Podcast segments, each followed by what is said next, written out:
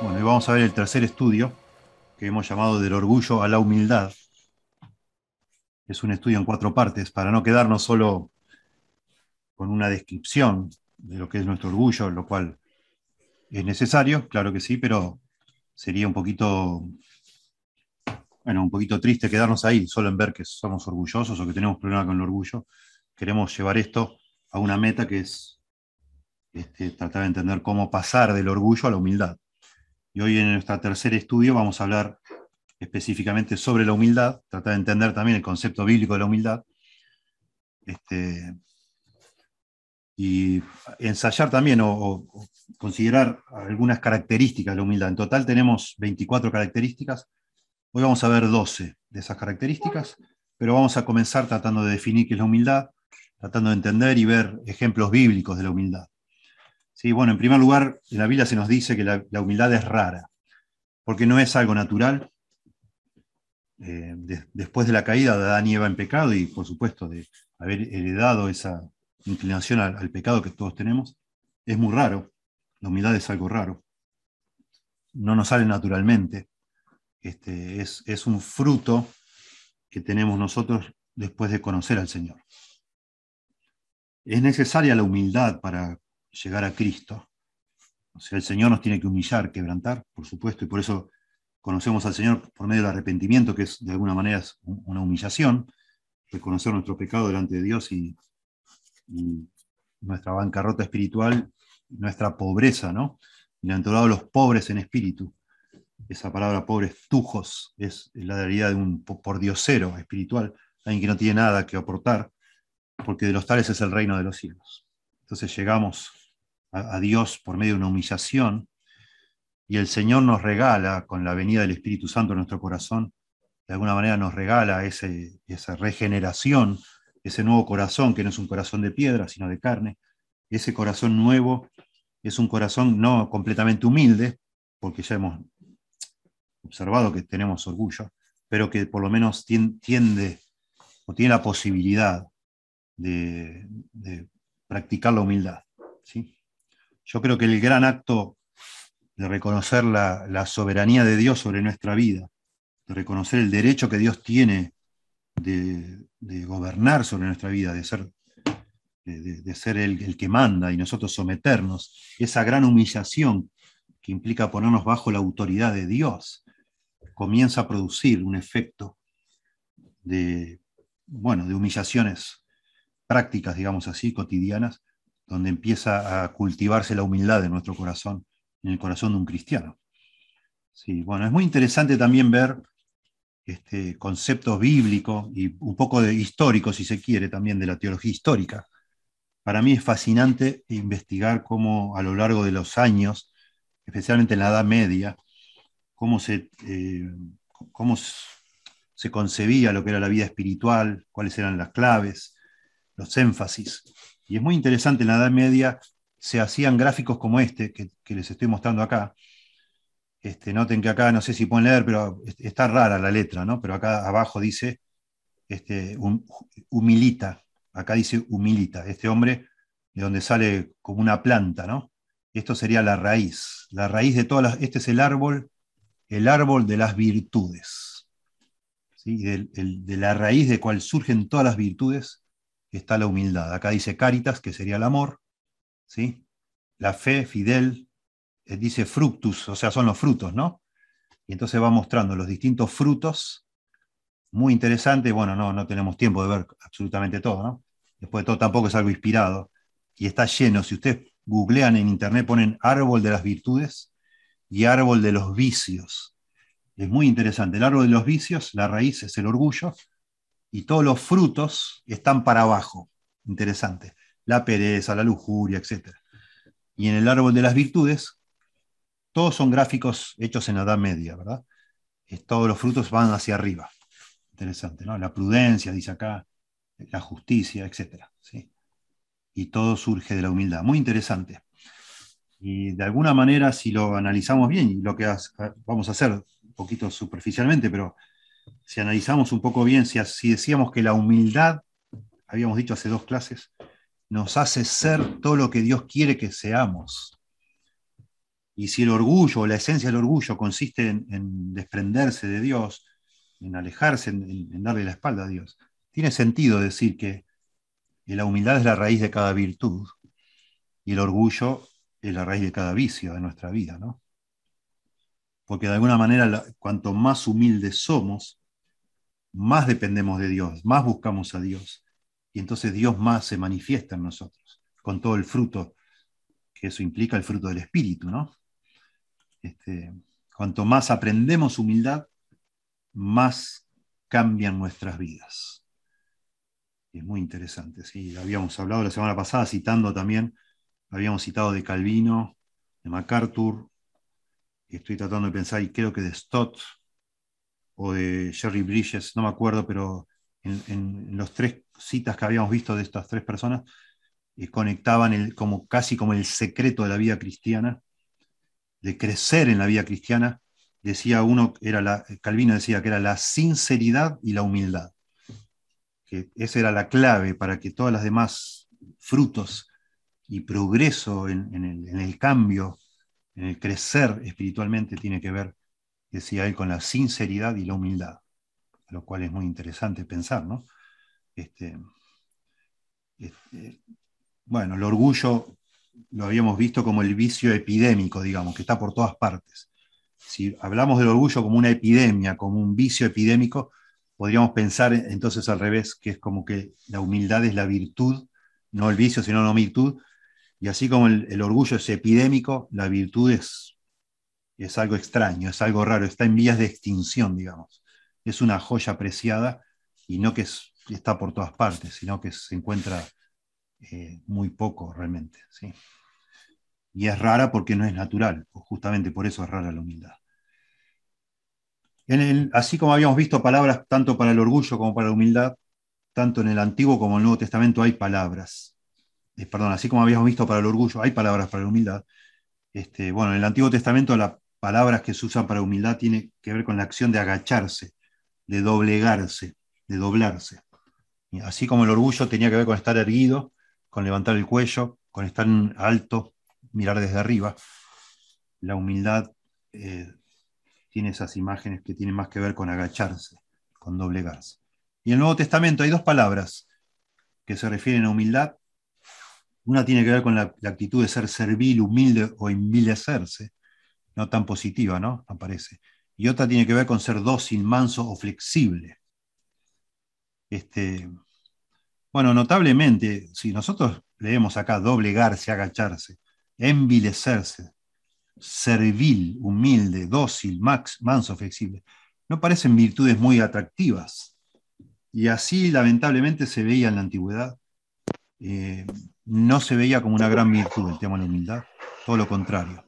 Los filósofos griegos hablaron contra la humildad, casi que la igualaban con la debilidad, con ser pusilánime o débil, este, asustadizo, digamos así. Una persona que no, no, una persona humilde, una persona que no se hace respetar, este, como que no tiene dignidad. Similar a lo que hoy se habla, ¿no? En cuanto a tener autoestima, tenés que creer en vos mismo y todo ese tipo de cosas como si ser humilde fuera algo negativo, ¿no?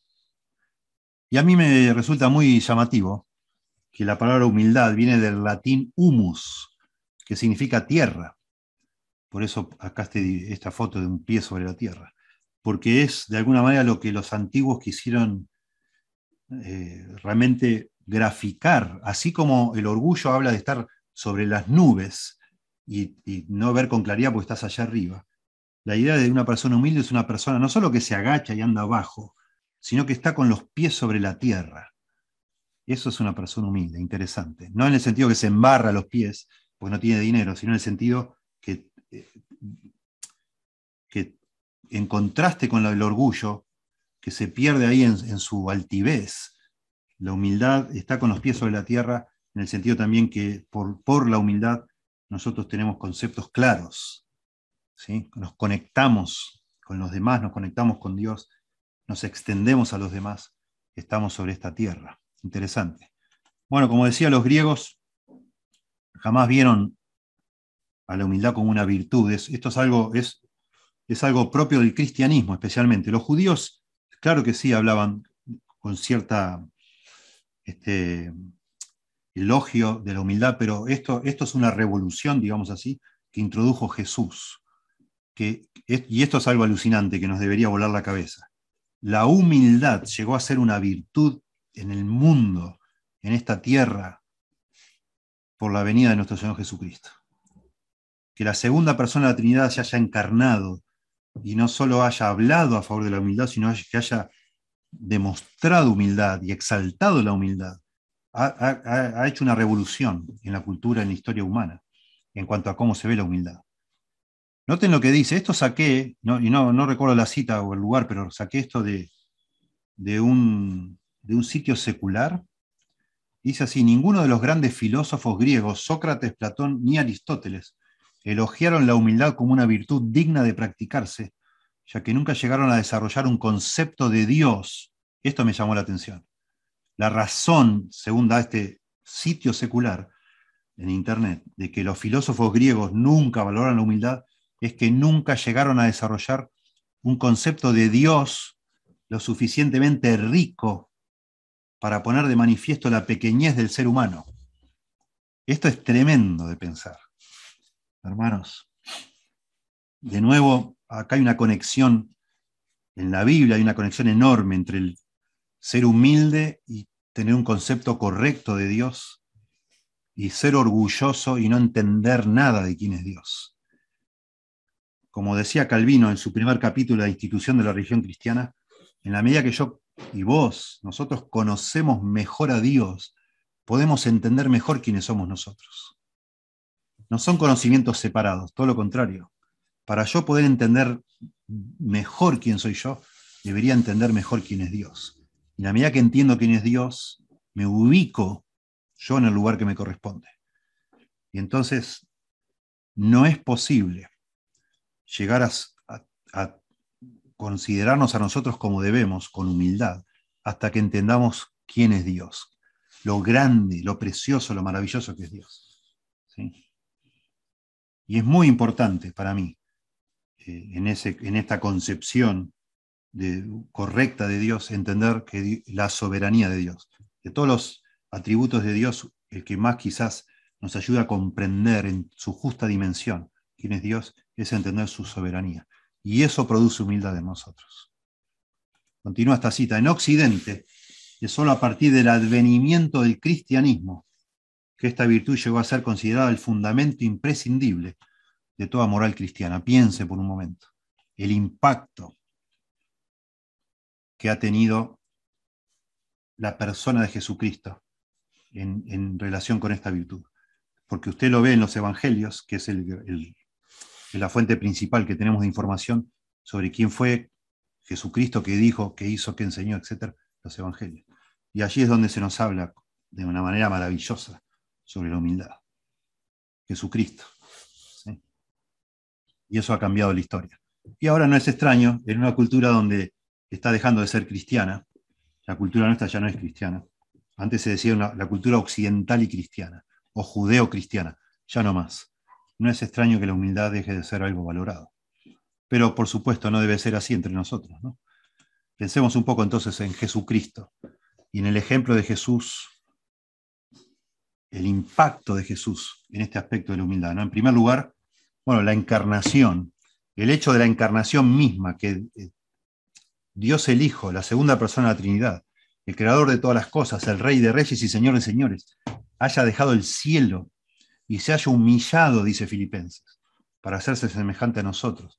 Y estando en la condición de hombre, se, humilló también aún más, tomando la forma de un siervo y después muriendo por nosotros. ¿no? Ustedes saben, Filipenses capítulo 2, tema aquí central, ¿no? usando a Cristo como ejemplo para motivarnos a la humildad. Nada hagáis por contienda o por vanagloria, antes bien con humildad, estimando cada uno a, demás, a los demás como superiores a él mismo, no mirando cada uno por lo suyo propio, sino cada cual también por lo de los otros. Y entonces usa Pablo el ejemplo de Cristo. Haya pues, ese pues conecta, ¿no?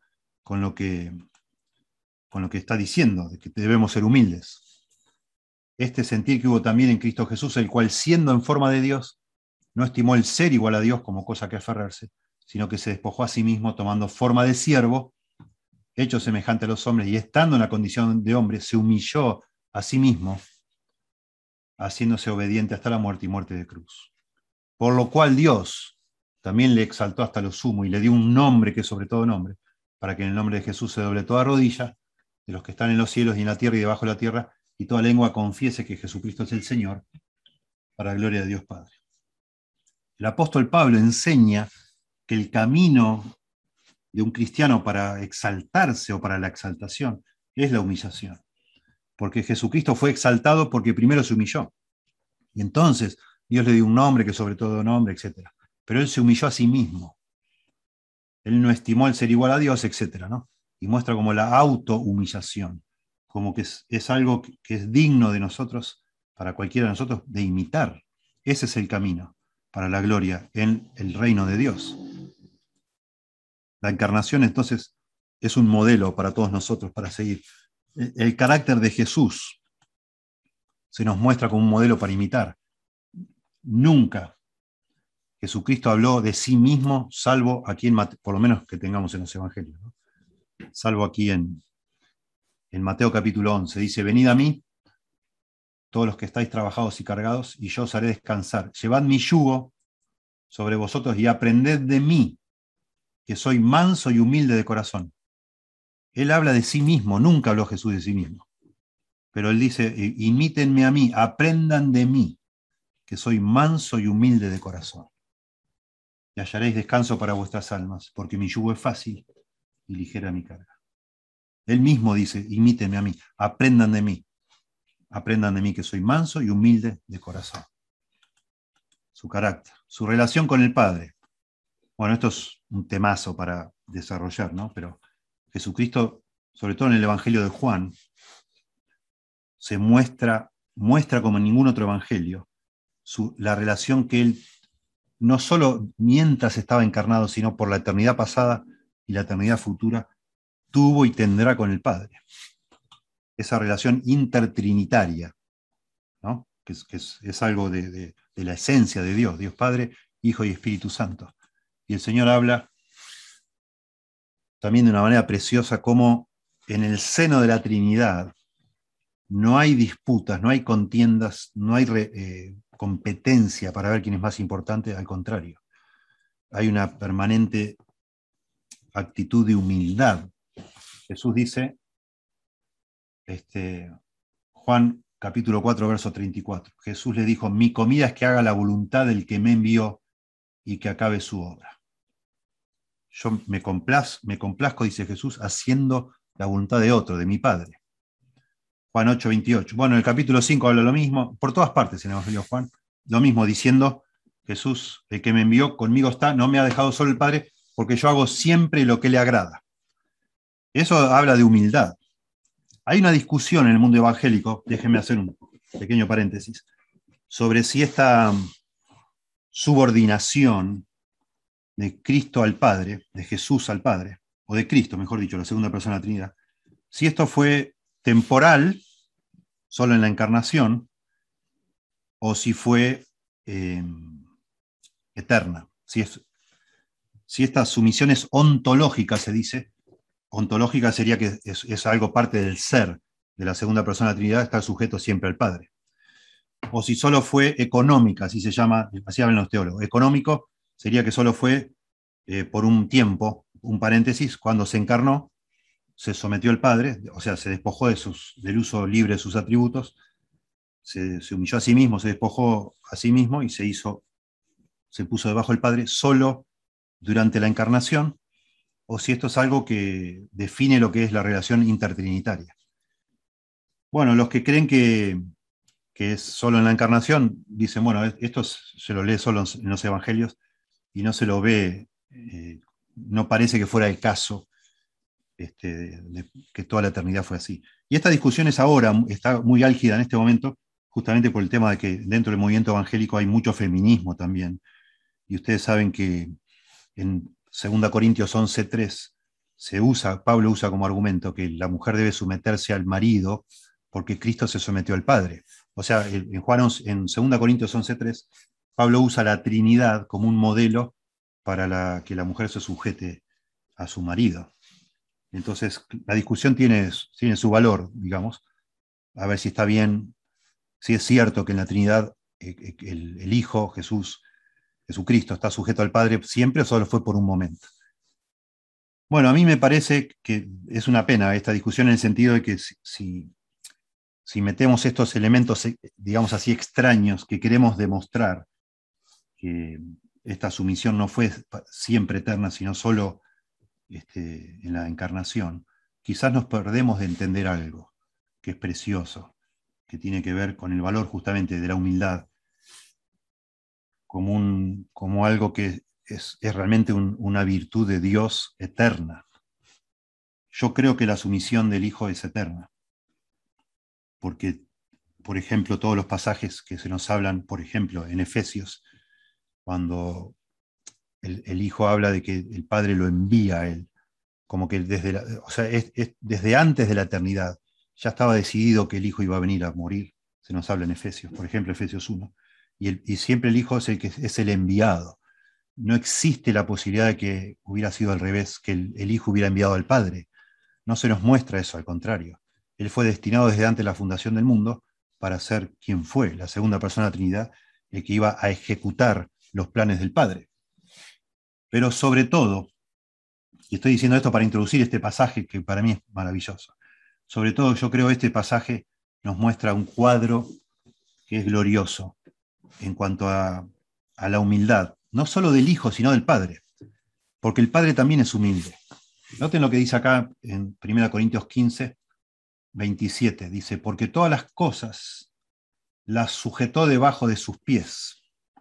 Está hablando del Padre, sujeta todas las cosas debajo de los pies del Hijo. Y cuando dice que todas las cosas han sido sujetadas a Él, a Cristo, claramente se exceptúa aquel que sujetó a Él, a Cristo, todas las cosas. O sea, el Padre no se sujetó al Hijo. Pero luego que todas las cosas le estén sujetas al Hijo, entonces también el Hijo mismo se sujetará al que le sujetó a él todas las cosas. Esto está hablando en el futuro, todavía no está esto así. Algún día Dios el Padre va a poner a todos los enemigos por estrado de sus pies, de Cristo. Se nos muestra ese cuadro hermoso en Apocalipsis 19 y 20.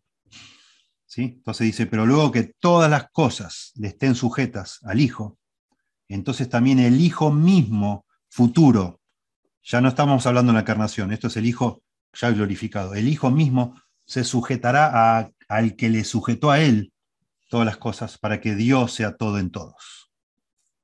Y esto es un cuadro maravilloso. Y es una motivación, un estímulo tremendo para que nosotros procuremos ser humildes, y en esa humildad también nos sujetemos a las necesidades de otros. Como dice allá en Efesios, sujetados los unos a los otros. El Hijo nos muestra el camino. El Hijo se sujetó no solo voluntariamente, gozosamente, sino que era su placer hacerlo así. Y en esa relación donde ninguno compite con ninguno, se desarrolla de una manera plena el amor verdadero. Porque el Hijo ama al Padre y el Padre ama al Hijo. Y por supuesto el Espíritu, ¿verdad? Y el Padre no tiene ningún tipo de celos por su hijo, al contrario, el hijo no tiene el ser igual a Dios como cosa que aferrarse y se despoja a sí mismo, y entonces el Padre le da un nombre al Hijo, que es sobre todo nombre, para que en el nombre de Jesús se doble toda rodilla y toda lengua confiese. O sea, el, Padre lo exalta al Hijo, y vemos en Apocalipsis toda la multitud adorando al Cordero, y el Padre habiendo decidido que así sean las cosas. Pero el Hijo voluntariamente y gozosamente, siempre procurando hacer la voluntad de otro, no la suya propia, la voluntad de su Padre. Casi como si en la Trinidad se estuvieran peleando el uno con el otro para que el otro sea más prominente. Y el Espíritu Santo dice que no habla nada de sí mismo, sino todo eh, para exaltar a Cristo y llamar la atención sobre el Hijo Jesucristo. Precioso, tremendo. Y no, y no debería extrañarnos porque realmente la Trinidad es el mejor modelo que tenemos nosotros para entender cómo son las relaciones sociales. Dios nos creó a su imagen y semejanza. Hagamos, dice al hombre, nuestra imagen y semejanza. Y, ese, ese plural allí está llamando la atención justamente la Trinidad. Hagamos, haciendo que el, hombre sea un ser social, como lo es Dios, donde, que tiene relaciones, pero esas relaciones si no hubiera, se hubiera entrometido el pecado entre medio, esas relaciones perfectas son las relaciones que tiene la Trinidad. Y es para que haya una relación perfecta, una unidad perfecta, sí o sí tiene que haber humildad. Sin humildad no, no hay unidad.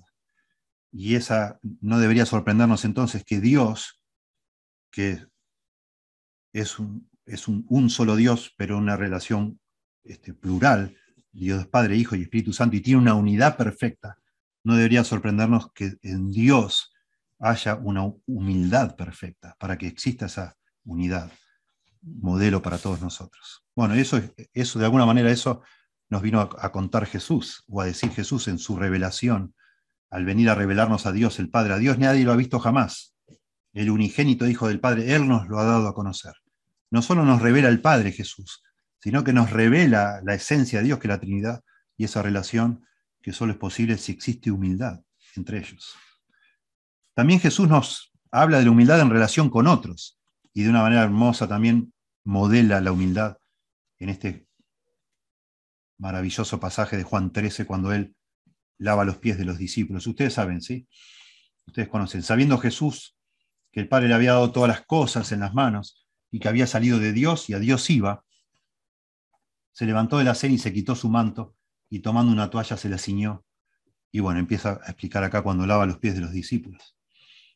Y es maravilloso esto, de nuevo, porque él era el maestro, ellos eran sus discípulos, pero él no tiene ningún tipo de reparo en él tomar el lugar del siervo y lavarle los pies a ellos. Alguien tenía que hacerlo, porque así era la costumbre y porque era una necesidad también para comer, como se comía en aquella época, en mesitas muy pequeñitas, teniendo los pies apoyándose con el codo y teniendo uno al lado del otro, tenías los pies al lado de tu cara, los pies sucios de las calles de tierra, entonces se tenían que lavar los pies antes de comer. Y no lo hace de una manera ceremonial o ritual, sino es una necesidad práctica. Cada casa había un, esclavo para hacer eso. Pero esto era una reunión de amigos, digamos así, de la última cena, y no había un esclavo allí presente, y Jesús tomó el lugar de esclavo, de ese esclavo, sin ningún tipo de problema, al contrario. Acá sabiendo que venía de Dios y a Dios iba, que Dios le había dado todas las cosas, o sea, sabiendo que venía todo, digamos. No tenía que demostrar nada a nadie. Todo lo contrario. Podía, pudo olvidarse de sí mismo y enfocarse primero en las necesidades de los demás, como nos dice ahí en Filipenses.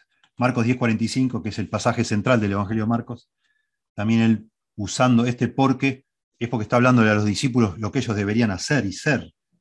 Y se pone él como ejemplo, porque el Hijo del Hombre no vino para ser servido, sino para servir y para dar su vida en rescate por muchos. Hablando justamente de en qué, consiste el discipulado cristiano. En servir a los demás, en negarte a vos mismo, tomar la cruz cada día y seguirme. Y hacer lo que yo hice, que no es servirme a mí mismo, sino dar mi vida en rescate por otros, volcar mi vida por los demás. Y bueno, por supuesto la enseñanza de Jesús, ¿no? Es como demasiado enfático. Se encarnó, modela la humildad, su carácter modela la humildad, su relación con el Padre modela la humildad, su relación con otros modela la humildad, y su enseñanza enseña la humildad. ¿Sí? Un poquito antes de ese pasaje que les acabamos de ver, dice, pero no será así entre vosotros, sino que el que quiera hacerse grande entre vosotros sea vuestro servidor. Y el que de vosotros quiera ser el primero será siervo de todos, enseña el Señor.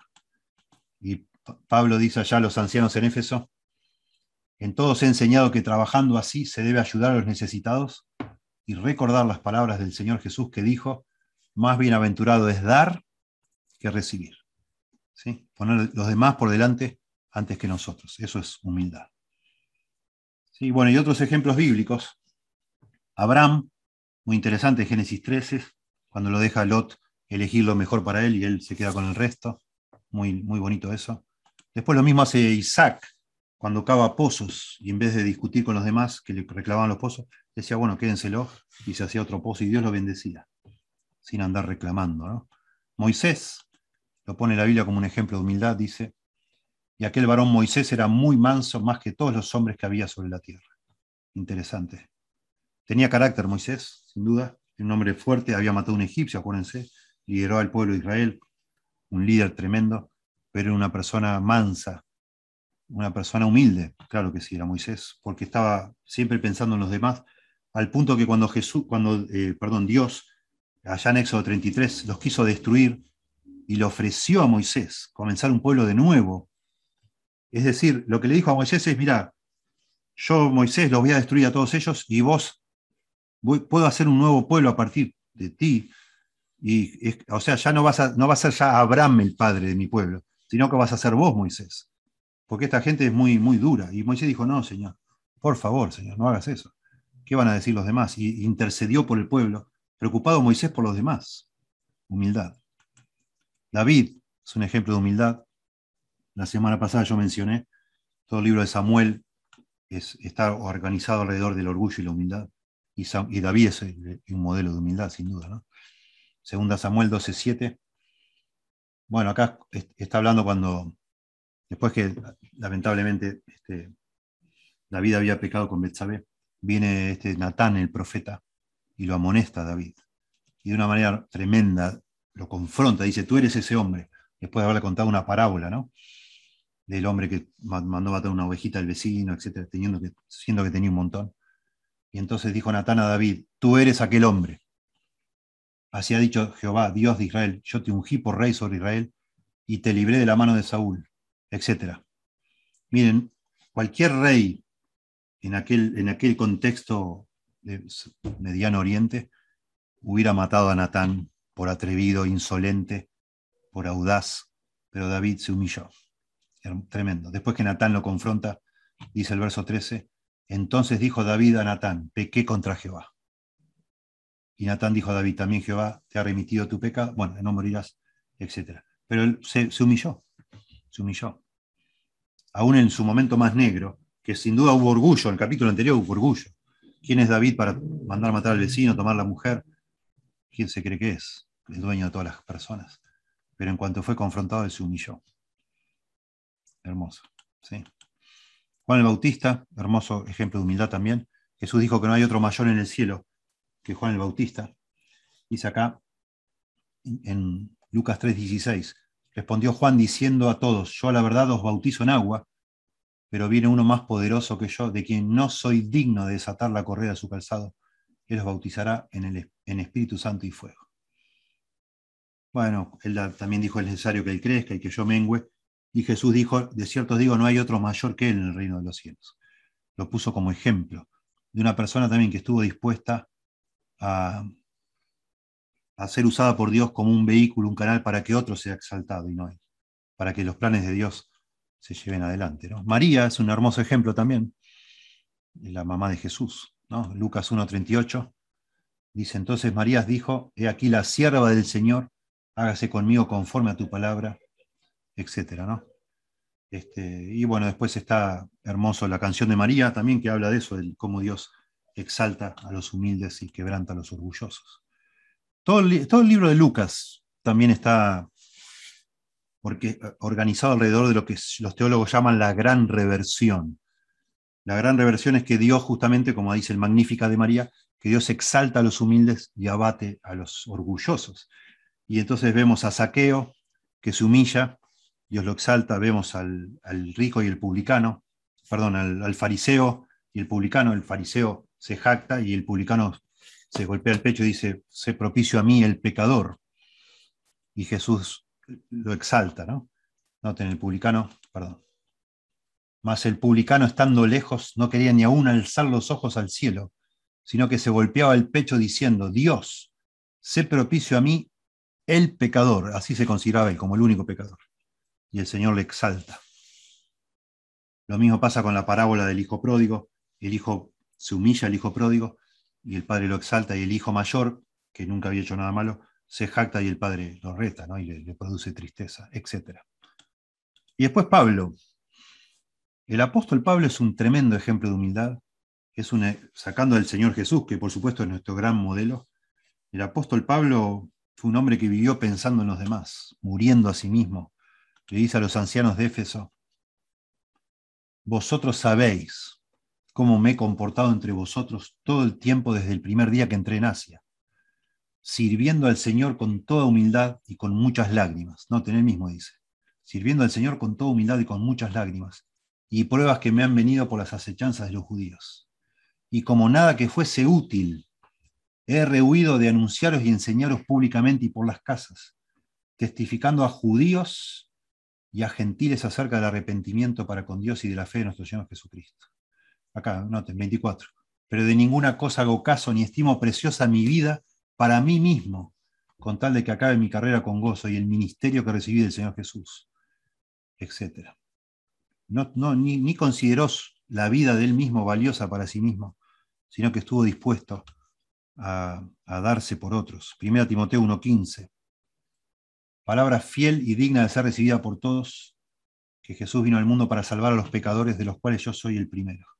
Así se veía a sí mismo él, y abrumado por tanto gracia y tanto perdón, él vivió enfocado en, servir a otros, en ministrar a los demás. Efesios 3.8. Así que a mí, que soy el menos que el más pequeño de todos los santos, me fue dada esta gracia de anunciar entre los gentiles el evangelio de las inescrutables riquezas de Cristo. Y bueno, Romanos 11.33. Él, después de explicar todo el plan de la salvación, como que antes de entrar en la parte práctica, él prorrumpe en esta doxología preciosa. Oh profundidad de las riquezas de la sabiduría y de la ciencia de Dios. Cuán insondables son sus juicios e inescrutables sus caminos. Porque ¿quién entendió la mente del Señor o quién fue su consejero? ¿O quién le dio a él primero para que le fuese recompensado? Porque de él y por él y para él son todas las cosas. A él sea la gloria por los siglos. Amén. Y podríamos agregar otros pasajes, cuando dice, olvidando ciertamente lo que queda atrás, prosigo la meta, etc. Y siempre, siempre él procurando servir a Dios o agradar a Dios sirviendo a las personas, tanto a los incrédulos como a los creyentes. Y eso es un hermoso, tremendo ejemplo de, un hombre humilde, que quema su vida para el bien de los demás, que muere a sí mismo para que otros vivan. Precioso ejemplo, eso es la humildad. En el Nuevo Testamento ¿no? es muy fuerte la impronta del Nuevo Testamento de lo que es, lo que debe ser la meta de nuestra vida, la ilusión de nuestra vida. ¿sí? Lo, lo que más atesoramos y valoramos tratar de ser humildes, en el sentido bíblico de la palabra, que es considerando a los demás como superiores a nosotros mismos. Hay un ejemplo hermoso también, no sé si la semana pasada lo vimos, pero este, sí, lo mencioné la semana pasada. Cuando a la iglesia de Filipo le está animando con el ejemplo de Cristo, un poquito más adelante les muestra el ejemplo de Timoteo, Dice, espero en el Señor Jesús enviaros pronto a Timoteo, para que yo también esté de buen ánimo al saber de vuestro estado. Entonces explica de Timoteo, pues a ninguno tengo del mismo ánimo, ni que tan sinceramente se interese por vosotros. Porque todos buscan lo suyo propio, no lo que es de Cristo Jesús. Bueno, esta frase que tan sinceramente se interese por vosotros es un sinónimo de lo que es ser humilde.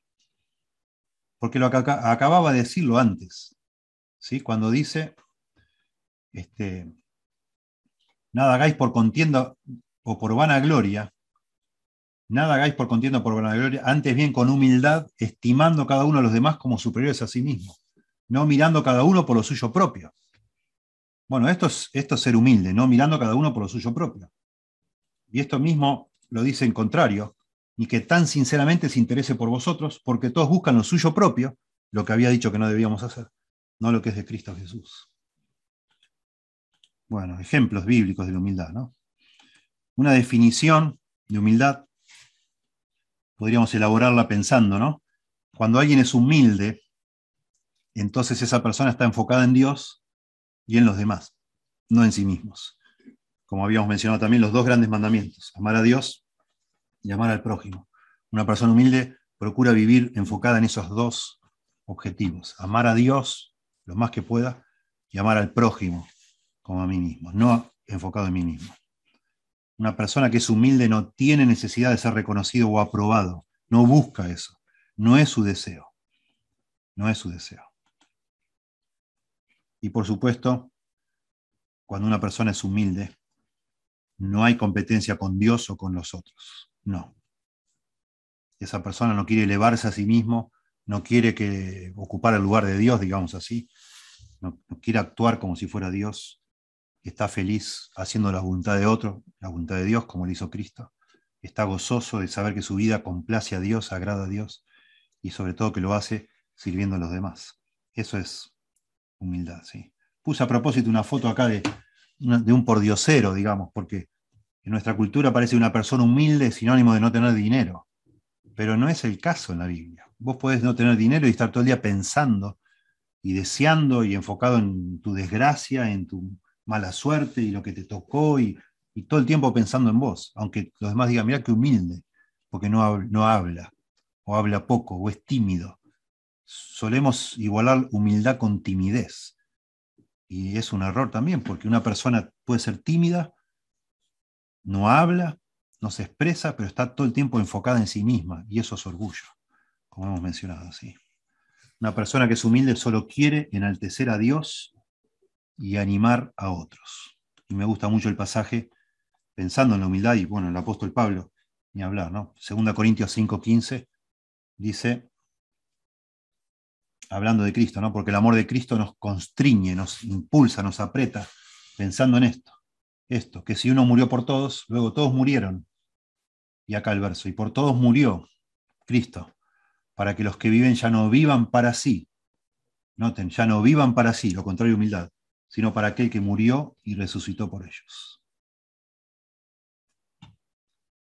Bueno, de nuevo, lo que hizo Cristo por nosotros nos impulsa a la humildad, nos apabulla de tal forma ser el objeto de la gracia y el amor de Dios, inmerecido, que eso produce en nosotros una reacción radical de ya no querer vivir para nosotros mismos, sino para Dios, lo cual significa vivir para los demás. Si son inconversos, para que conozcan a Dios, si son creyentes, para que crezcan en la semejanza de Dios, en, su pueblo, ¿no? Queremos vivir siendo instrumentos en las manos de Dios para edificar a su pueblo, porque Él murió por nosotros y nos dio todo. Definición de humildad también tomada del mismo libro donde tomé la definición de orgullo, y es, si ustedes la tuvieran al lado, las dos definiciones, exactamente sería lo contrario, ¿no? Ser humilde es tener la mentalidad de Cristo, es decir, la mente de un siervo, no de un amo. Un enfoque en Dios y en otros. Eso es humildad. Una búsqueda del reconocimiento y la exaltación de Dios y un deseo de glorificar y agradar a Dios en todas las cosas y por todas las cosas que Él ha dado. ¿sí? Y acá podríamos este, resaltar esto de agradar a Dios en todas las cosas y por todas las cosas, y pensar de nuevo en Romanos 11:36, porque de Él, por Él y para Él son todas las cosas. Una persona humilde es una persona que reconoce que todo es así, es todo para Dios. ¿no? En forma gráfica, aquí tenemos Dios que dice que de Dios, por Dios y hacia Dios o para Dios son todas las cosas. Entonces la persona humilde se niega a sí mismo y en su motivación, su corazón, su pensamiento, es que todo sea de Dios, por Dios y para Dios. Así que adora a Dios al amar y servir a Dios. ¿sí? Y también adora a Dios amando y sirviendo a otros. Su vida está enfocada en Dios y en otros. ¿sí? Quiere servir a otros, tanto en evangelismo, si son inconversos, para que conozcan a Dios, o si son creyentes para edificarles de manera que esas personas lleguen a tener la mente de Cristo, ¿sí? que crezcan en Dios.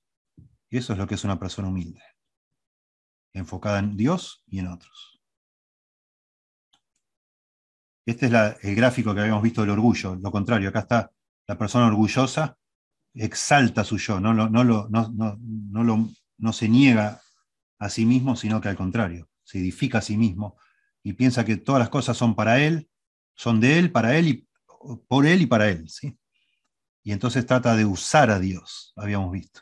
Busca domesticar a Dios, usar a Dios para su propia conveniencia. Se fabrica un Dios a su propia hechura, una adoración falsa. ¿sí? Y obedece a Dios según le convenga, pero no está dispuesto a, a obedecer incondicionalmente a nadie. Y cuando se relaciona con los demás, la persona orgullosa trata de usar a las personas. La juzga, la critica, trata de manipular o de impresionar y quiere que las personas le llenen sus necesidades, le sirvan, le complazcan, le llenen sus caprichos, sus deseos. Todo lo contrario, como acabamos de ver, la persona humilde sirve y ama a los demás, ¿sí? y adora y sirve a Dios. Lo contrario. Eso es ser humilde, bíblicamente hablando. ¿no?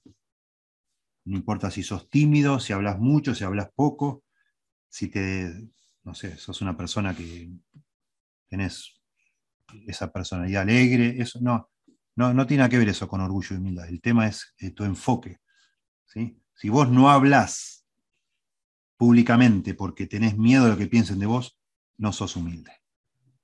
Y si vos hablas públicamente para servir a los demás, para tratar de que Dios te use, para edificar a otros, si esa es tu motivación, sos humilde. No importa, de nuevo, tu personalidad. No, no tiene nada que ver la personalidad, tiene que ver el enfoque. Si estás centrado en otros y en Dios o estás centrado en vos mismo. Eso es lo que es. Bueno, ahí estaban, bueno, comparados, perdón, yo lo comparé yendo para adelante y para atrás, eso es lo mismo. Veamos algunas manifestaciones de humildad entonces, este, y después abrimos un poco para conversar. Son una lista de ejemplos, como hicimos la otra vez, para evaluarnos y para motivarnos también, ¿no? Sirve, yo creo, ponerlo así de manera tan práctica y concisa y no tan, a veces, conceptos demasiado generales como que no nos son útiles, no, no, no nos ayudan. Y esto lo que procura hacer es este, mirar distintas facetas o aspectos prácticos, concisos de lo que es ser humildes y cómo podemos nosotros extendernos a la humildad. Así como la semana pasada puse fotos del ajedrez, de figuras de ajedrez, digamos, que, que se engrandecen para hablar del orgullo. Ahora he elegido, para hablar de la humildad, todo este, escobas y, palas de juntar basura, este, pensando en el servicio, ¿no? en los demás. En primer lugar, una persona humilde es una persona que reconoce y confía en el carácter de Dios. Así como una persona orgullosa no tiene ningún reparo en criticar a Dios, en demandar a Dios, eh, una persona humilde, todo lo contrario, confía en la persona de Dios, reconoce que Dios es Dios, suele meditar en el carácter de Dios y se ubica en relación a ese Dios que todo lo es, que todo lo merece, que todo todo lo que todo es de Él, por Él y para Él, esa, la persona humilde se ve en relación a Dios como un siervo, alguien que Dios puede hacer con él o con ella lo que Dios quiera. Y está bien, porque Él es Dios y no uno. Una persona humilde entonces confía en Dios, se acerca a Dios en esos términos. Tú eres Dios, Señor, yo no soy Dios. Lo que a ti te parezca está bien, Tú tienes derecho a hacer conmigo lo que tú quieras. Yo confío en ti, Señor. Eso es una persona humilde, ¿sí? Una persona humilde agradece a Dios aún cuando las cosas le salen mal, cuando va todo mal, o cuando está eh, bajo sujeto a, la presión de muchas pruebas, dice, Señor, tú eres Dios. Aunque Él me matare, yo en Él esperaré. Señor, lo que tú dispongas está bien para mí. Yo te necesito, Dios, y tú tienes derecho. Yo te amo cuando me bendices cuando me prosperas, pero también te amo cuando no me das lo que quiero, porque yo te amo por lo que tú eres Dios, no por lo que tú me das. Por eso, estoy cautivado con tu persona. Y está bien. Y también he entendido que yo no soy nada y no merezco nada. Al contrario, merezco que me hayas matado. Y aquí estoy, Señor, entonces gracias. ¿Sí? Una persona humilde confía en que Dios sabe lo que hace.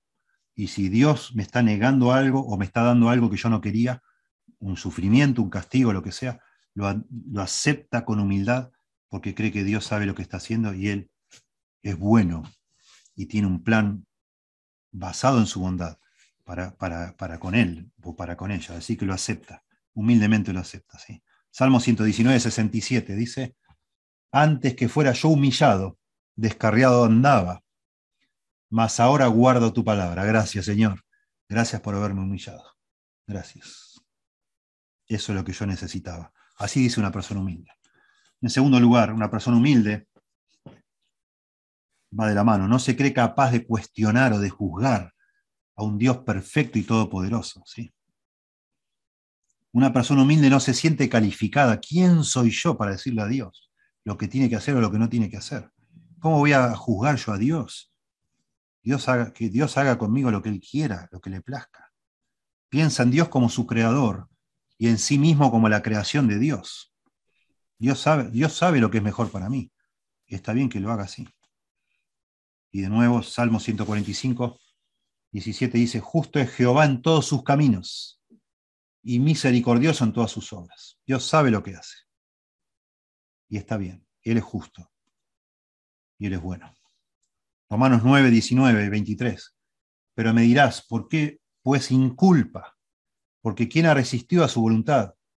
Mas antes, oh hombre, ¿quién eres tú para que alterques con Dios? Dirá el vaso de barro al que lo formó, ¿por qué me has hecho así? ¿O no tiene potestad de alfarero sobre el barro para hacer de la misma masa un barro para honra y otro para deshonra?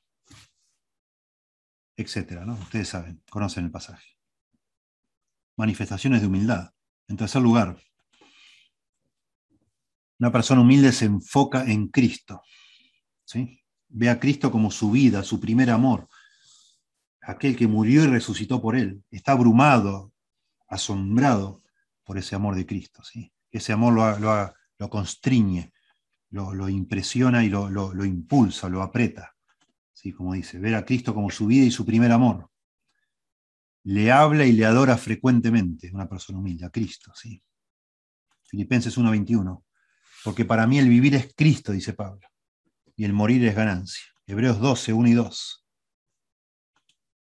Dice, por tanto, nosotros también, teniendo en derredor nuestro tan grande nube de testigos, despojémonos de todo peso y del pecado que nos asedia y corramos con paciencia la carrera que tenemos por delante, puestos los ojos en Jesús, el autor y consumador de la fe, el cual por el gozo puesto delante de él sufrió la cruz, menospreciando lo propio y se sentó a la diestra del trono de Dios. Qué hermoso esto. ¿eh?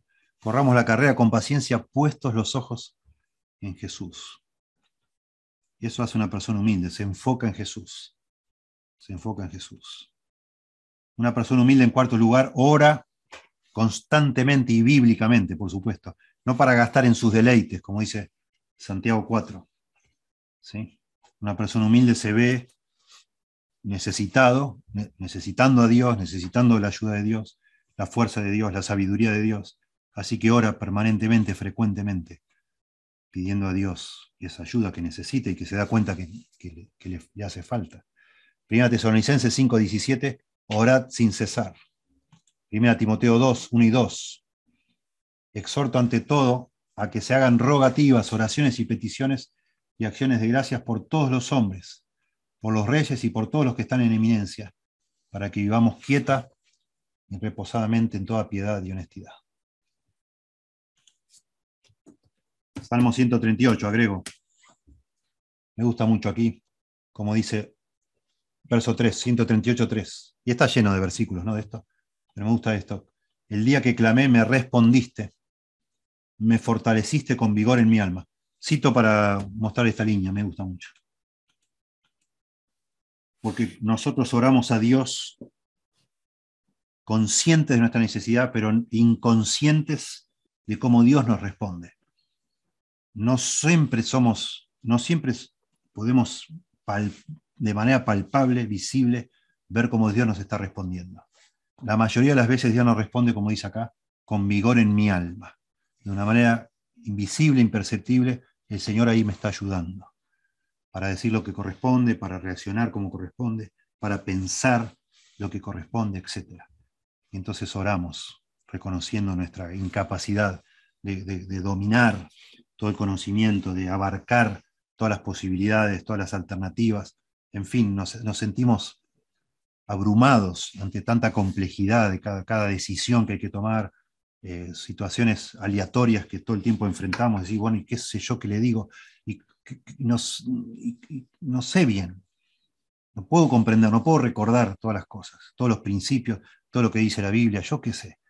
Y entonces oro a Dios, Señor, ayúdame, por favor ni sé a veces cómo tratar con esta situación en el trabajo, con esta situación en la familia, etcétera, etcétera, etcétera. Y ora uno permanentemente, reconociendo justamente que no, no, no tiene la capacidad que le gustaría tener, pero no la tiene, no alcanza. Aunque está creciendo, pero nunca es del todo, nunca sabe del todo, nunca alcanza del todo y busca a Dios entonces. En quinto lugar, una persona humilde vive sobrecogida abrumada, asombrada por la gracia y la bondad inmerecida de Dios. Se ve a sí mismo como verdaderamente merecedor de la ira del infierno. Y entonces está inmensamente agradecido a Dios por perdonarle tanto. ¿Sí? Eso es humildad. Es lo que hablábamos, ¿no? El Evangelio produce humildad. La semana pasada alguien preguntaba cómo puedo mantenerme humilde y yo decía, no sé. Ah, en el contexto estábamos hablando, porque siempre vamos a tener una lucha con el orgullo. Pero la respuesta es, después se habló de eso, ¿no? Es enfocar nuestros pensamientos en el Evangelio, en lo que ha hecho Dios por nosotros, en quién es Dios, qué hizo Cristo y quiénes somos nosotros. Y una persona humilde entonces vive, vive consciente de que no merece la gracia de Dios, merece un castigo. Salmo 116, verso 12. ¿Qué pagaré a Jehová por todos sus beneficios para conmigo? Tomaré la copa de la salvación e invocaré el nombre de Jehová. Ahora pagaré mis votos a Jehová delante de todo su pueblo, estimadas a los ojos de Jehová la muerte de sus santos. Oh Jehová, oh Jehová, ciertamente yo soy tu siervo, siervo tuyo soy hijo de tu sierva. Tú has roto mis prisiones, te ofreceré sacrificio de alabanza e invocaré el nombre de Jehová. A Jehová pagaré ahora, mí, ahora mis votos delante de todo su pueblo, en los atrios de la casa de Jehová, en medio de ti, oh Jerusalén. Aleluya. Salmo 116. Una persona humilde da gracias y en general es agradecida no solo a Dios, sino hacia los demás también, hacia otros. Las personas humildes frecuentemente agradecen a Dios, pero también a los demás. ¿sí? No, son, no, no, esperan nada de los demás, así que cualquier cosa que reciben lo aprecian de manera agradecida. ¿sí? Primera Tesalonicenses 5:18. No solo dice orad sin cesar, sino dice dad gracias en todo, porque esta es la voluntad de Dios para con vosotros en Cristo Jesús. Sí, un orgulloso cree que de él, por él y para él son todas las cosas. Para él son todas las cosas. El humilde no cree que todas las cosas son para él. Al contrario, son para Dios y eventualmente para otros. Así que cuando recibe, como no lo espera, no está enfocado en que le tienen que dar, cuando recibe, siente mucha gratitud y la expresa. Y eso es humildad. En séptimo lugar, una persona humilde es gentil y paciente. Muy interesante esto. La paciencia surge de la humildad y la impaciencia del orgullo. Claro que sí. Este, una persona humilde, de nuevo, como no cree que merezca que, se lo, que la atención, ni el primer lugar, ni... Bueno, espera, puede esperar, es gentil, si es amable. No dice, eh, pero ¿por qué? ¿Por qué me haces esto? ¿Qué te crees? No. Bueno, está bien. Cuando puedas, por favor, acordate de atender esto que te había pedido y tiene paciencia, porque no está en primer lugar. Quiere actuar como Dios, está dispuesto a esperar, no se irrita tan fácilmente, porque no está enfocado en lo que quiere o lo que necesita. Al contrario, trata de amar a otros de la manera que Dios los ama. Y como pone a los demás en primer lugar, entonces no es tan difícil de irritar. O no es tan fácil de irritar, es difícil irritarle, digamos así. ¿Sí? Colosenses 3, 12 al 14. Vestidos pues como escogidos de Dios, santos y amados, de entrañable misericordia, de benignidad, de humildad, de mansedumbre, de paciencia. Noten la conexión. Benignidad, humildad, mansedumbre, paciencia. Soportándoos unos a otros y perdonándoos unos a otros, si alguno tuviere queja contra otro, de la manera que Cristo os perdonó. Así también hacedlo vosotros, y sobre todas estas cosas, vestidos de amor, que es el vínculo perfecto. Octavo lugar, no se ve a sí mismo como mejor que los demás. Una persona humilde no se ve como mejor que los demás. De nuevo, relacionado con esto que está le importa más las otras personas. Una persona humilde entiende la condición pecaminosa de su propio corazón. Entiende que a pesar de que quizás en un determinado momento él no está enredado en, tal o cual pecado, potencialmente podría estarlo. Y entonces cuando está frente a alguien que ha caído, que es débil, no se jacta comparándose, creyéndose que es mejor que el otro, sino que se da cuenta que muy fácilmente podría estar en ese lugar y que es por la gracia de Dios que no está allí.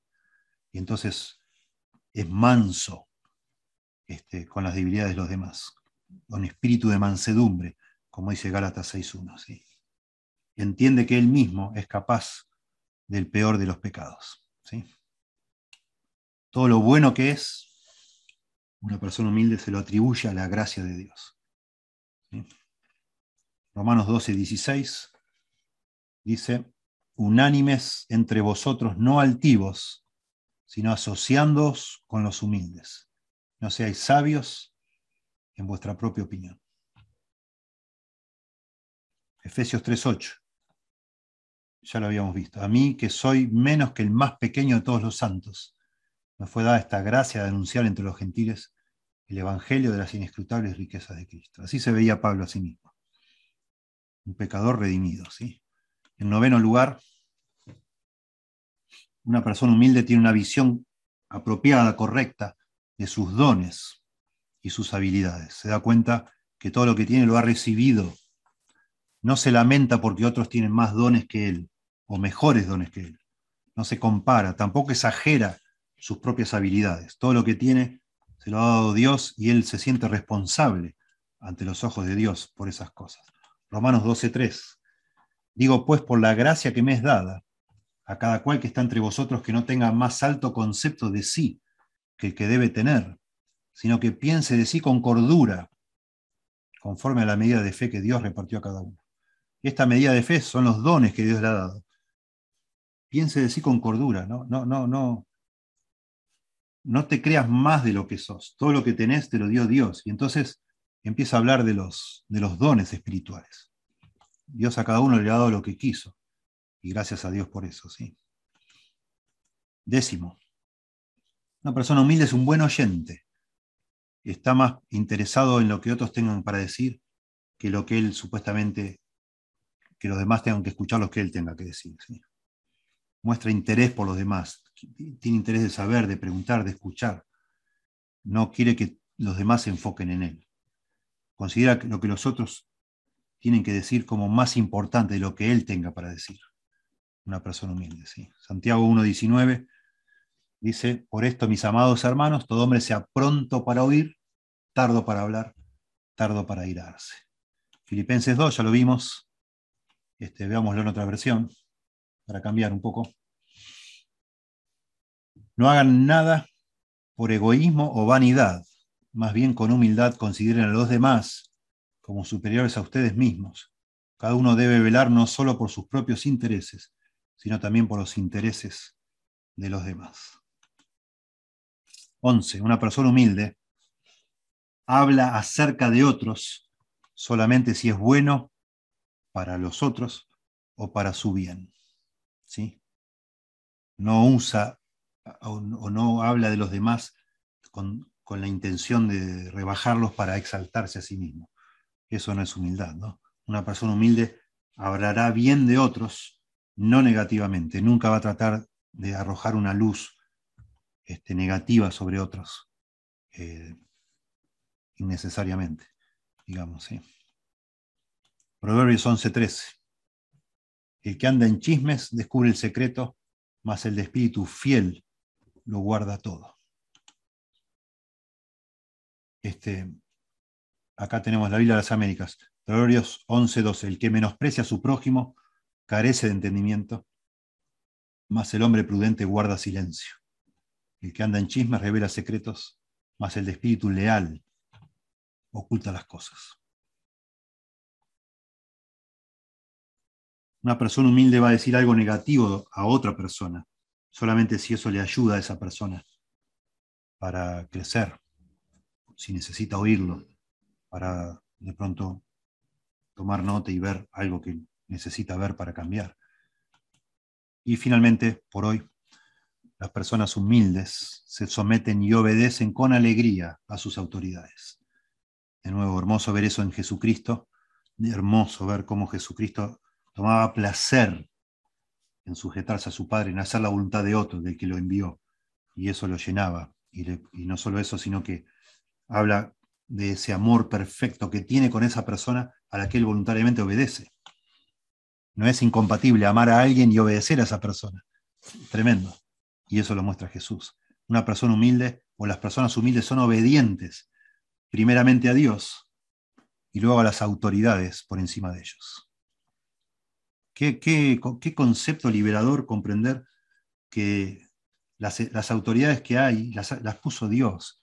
Y cuando yo obedezco a las autoridades estoy complaciendo a Dios y obedeciendo a Dios. Qué hermoso eso. Romanos 12, 1 y 2.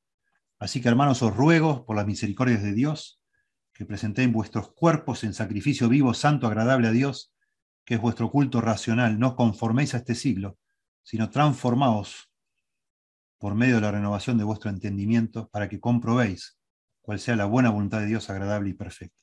El capítulo siguiente, Romanos 13, habla de la sujeción a las autoridades. Sométase toda persona a las autoridades superiores, porque no hay autoridad sino de parte de Dios, y las que hay por Dios han sido establecidas.